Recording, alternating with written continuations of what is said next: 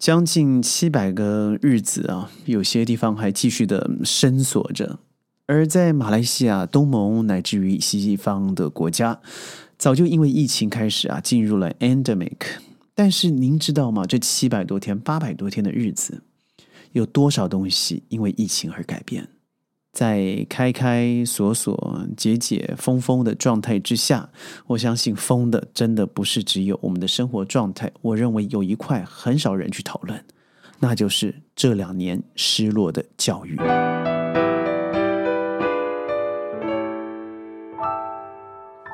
欢迎各位加入今天的宣讲会，我是轩。二零二零年、二零二一年这两年毕业的孩子是什么样子？我们想想好了，二零一八年你考进了大学，开始读书，freshman。二零一九年你告知有了新冠疫情，而正常四年大学毕业或是三年大学毕业的时间，有一半甚至超过三分之二，你都是在网络上学习。在美国，我还有各位有看到一个像是丧礼般的典呃的毕业典礼啊，把每一个孩子的大头照放在椅子上头，放出一些模拟毕业欢庆的声响，而校长在台上唱名，而下面的孩子们用视讯方式来答话。这样子，我相信。他一定是前无古人，但是后有没有来者，我真的不知道。因为在疫情的变化之下，世界的未来太难说了。有个数据说，在二零三零年，温度一定会达到上升两度。更有悲观的地质气候观察家，他认为会达到三度。不论几度，一度就有一亿五千万人面临濒危甚至死亡的危机。那您说过去这两年没有变化吗？孩子最青春最重要的时候，他花了时间是在网络上做学习。你说没有什么不好，当然他绝对有他的好。譬如说，轩的工作来说，我们做商业顾问的话，那同以这样的方式啊，合理的教育我们的客户，网络上面的咨询与顾问是正常的，同时费用不可能下降，你只是少了支出一些旅行的费用，其他的是一样的。对于我来说是好处的。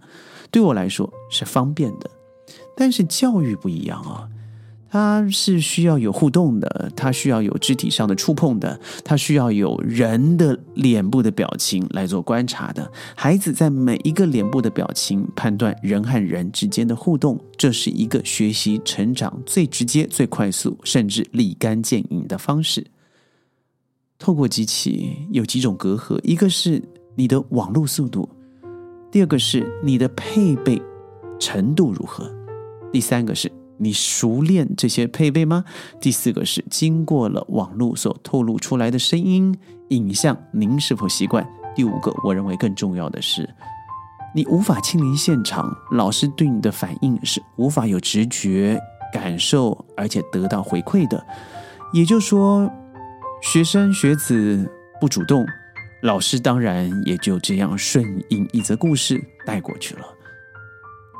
我身旁的孩子非常幸运哦，因为在锁国开始，他们就住进了我们离吉隆坡将近两个小时的川林，在那里头每天除了分多音的陪伴、打球，然后用 solar 也就是太阳能让自己发电。其他的时间是一个人一个间隔在里头自由的学习，跟老师互动。所以，因为它不是一个完全封闭的状态，我们随时可以听得到他上课的内容。时间过去了以后，他们开始习惯上课的互动，因为加上我们在课后的帮忙辅导，像我刚才说的一些运动啦、洗衣服啦、出去找啊采买食物啦，然后等待疫苗啦等等，让生活变得非常的鲜活，甚至。还好过了很多在学校的互动，但是不能够带到的依然是课堂里头的范围。即使孩子的犯错都是一种学习，所以这两年的脱节，我观察到有三种未来的可能。第一个是在这疫情下，尤其是你进入青春期第二期，这个年纪差不多都差不多就是十四到十七岁左右。第二期哦，也就是你生理已经有变化了，你开始对男女有兴趣了，你对于生理现象开始产生浓厚的想法、好奇。这些孩子们，他第一个行为反应是，他未来会在更多的男女认知上面出现落差，譬如说生理行为。第二，我认为这些孩子们对于数位的接受度比较高，也就是说，他对于笔的能力、触摸的能力会比较差，所以在艺术的塑造上面、音乐的弹奏上面、理解上面、对于抽象性的思考上面，在文字上面直接书写的能力，相对来说是比之前有这样训练的孩子会有相当大的落差。第三个是人际的互动，因为我们只要把网络一关了。我可以不用面对我不想面对的事情，但是在真实的生活不是如此啊！你不像数位一样子 turn on turn off，你就可以不用对话了。所以我发现，嗯，第三个孩子容易造成第三种影响，造成孩子们对于人际之间的互动会相对的陌生。但是如果未来没有在这样子大幅度的嗯，锁国的状态之下，我觉得可以透过很多的课外活动，或是甚至是一些心理咨商辅导的方式，让这个部分做一些弥补。譬如说，从事。一对一的运动开始，到团体的运动开始，我觉得这个思维之下，家家长必须要协助一件事情啊。我们都知道学术重要，但它绝对不是最重要，请相信我。我现在可以举例最少十种，让你的孩子未来一样接入世界高级学府，同时学得内容，在现在又不至于脱轨的方式。不要再告诉我要经过常春藤，要到清大、北大，要到台大，要到这个新加坡大学，不用再。说这些话，因为现在最重要的是让他们的心里头得到一个和社会与人际关系直接连接的状态。这两年，这七百天，这八百天，真的让我们脱节了。所以这三种之下的孩子啊，他会造成一个什么样的行为？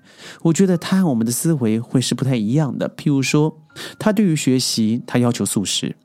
因为在网络上面的考试，他可以不用经过大规模的检测，或是我们说这个 working works，所以他可以有答案。而网络上面，因为老师在这两年不在身旁，他可以大量的使用搜索的方式找到一个捷径。也就是说，这样的结果是在学问上面或许不是非常踏实，但是好处是增加了他找寻解决答案吧，应该不是问题啊 的方法。与能力，他会比较快速，但是不够扎实。所以家长在课外活动的辅导上面，我认为是未来要加加油的。譬如说，在本地上的文化探讨，你住哪里？新加坡？你住台湾？你住北京？你住四川？我相信每个地域上有自己不一样的代表文化，不用舍弃穷远，就从自己的地方开始做一个小旅游，甚至由孩子自己发起，而父母放手的旅游。第二个是我认为亲子化关系啊，如果在这两年之内，很多家庭告诉我是因为孩子待在家里，所以增加了很多时间看到孩子真正的学习状态，父母是抓不住的，是非常生气的。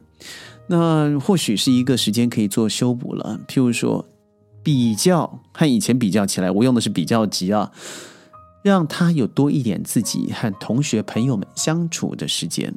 而您自己有的时候，对于他的错误和缺点，可以睁一只眼闭一只眼，对错误呢网开一面，甚至网开两面。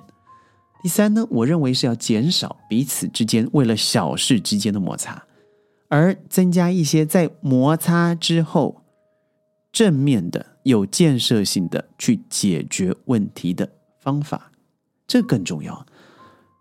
很多时候，我们说我们要避免吵架争执。但您知道吗？最好的沟通反而有有的时候是吵架与争执，因为那个只是过程。最重要的是，你铺成了吵架与争执之后，最后的解决方式让彼此增加了了解对对方、体会被对方，而且增加了同理心，异地而处之，这样子可以让彼此的感情有所提升。哎呀，这两年对于轩来说也是很大的考验。因为疫情莫名其妙的啊，把所有的孩子锁在我的身边，父母不能过来，我们也不能出去，在有限的空间里头，我们真的做了很大量，呃，我相信应该是超过九成的孩子都达不到我们这样子的移动可能。我们向政府申请跨州的准证，我们在网络上面找了最少十个不一样课程的可能，在川林，我们确定每天都有一个半到三个小时的运动时间。我们让孩子自己学习照顾自己所有生活所需，从早餐的张罗、洗碗、清扫，呃，太阳能的搜集、雨水的搜集、清扫我们的游泳池，呃，树叶，然后怎么样用自然感闻，所以让生活变得非常有趣。而在这里头的付出最困难的还是对于政府啊，因为当下那个时候了没有疫苗，所以我们在等待疫苗开放的同时呢，最恐怖的那就是锁州了。不是锁国啊，州和州之间是不能够旅行的。我认为，坦白说了，这样子的政策政策有它的好处，但坏处更多。因为你封不住像我们这些啊所谓正直好人，有有有准证就过，没准证不过。你封不住的是那些走山路、会非法外劳，他本身就不想被警察抓到，他走了很多你根本锁不到他的地方，而。果然，在北马那个时候，就在阿罗斯塔产生了一个从印度过来的移民，非法移民，呃，严重的传播路线。当时啊，还真的是让人非常恐惧的一件事情呢。那个时候，我们好不容易申请准证啊，那我们真的是透过我们榴莲园，然后农业局的申请拿到了准证。嗯，只有一次，我记得被拦下来以后，要我们重新回到出发地，也就是两个小时之前的地方，重新申请准证，再重新开一次，回到吉隆坡。没有经过这个过程的家长朋友，你是绝对不知道这每一分钟的辛苦。你除了车上孩子的安全、自己生活的照料以外，学校的课业你不能拖，生活所有的作业要一样正常。最恐怖的是你看不到的病毒。所以那个时候，我们几个大的可能的话，就由我们自己出去张罗他们生活上的一切。而孩子们呢，我觉得也自爱，在成绩上面的回馈，在生活上面的帮助，也的确在同年龄的孩子，譬如说我身旁有十一岁、十三岁、十四岁、十六岁、十七岁的孩子。的确，在心智上的成熟与独立度，绝对不是嘴巴说的，远远的强过了其他的孩子。怎么看来呢？出去打一场球，和别人家的孩子打一场，你就知道，因为球场上面就像人生一样，可以折射出你的人生百态。还有最重要的是生命的教养。下一期我想谈谈，对什么是教养，在疫情之后的教养又应该要怎么做？但我觉得这两年来虽然辛苦，但是度过了这一切以后，我觉得相当值得的。谢谢老田，也谢谢嗯政府，也谢谢所有参与宣讲会的朋友们。从宣讲会的开始，也是从疫情的中间开始，到了现在，您的支持。宣讲会，我们下次见，拜拜。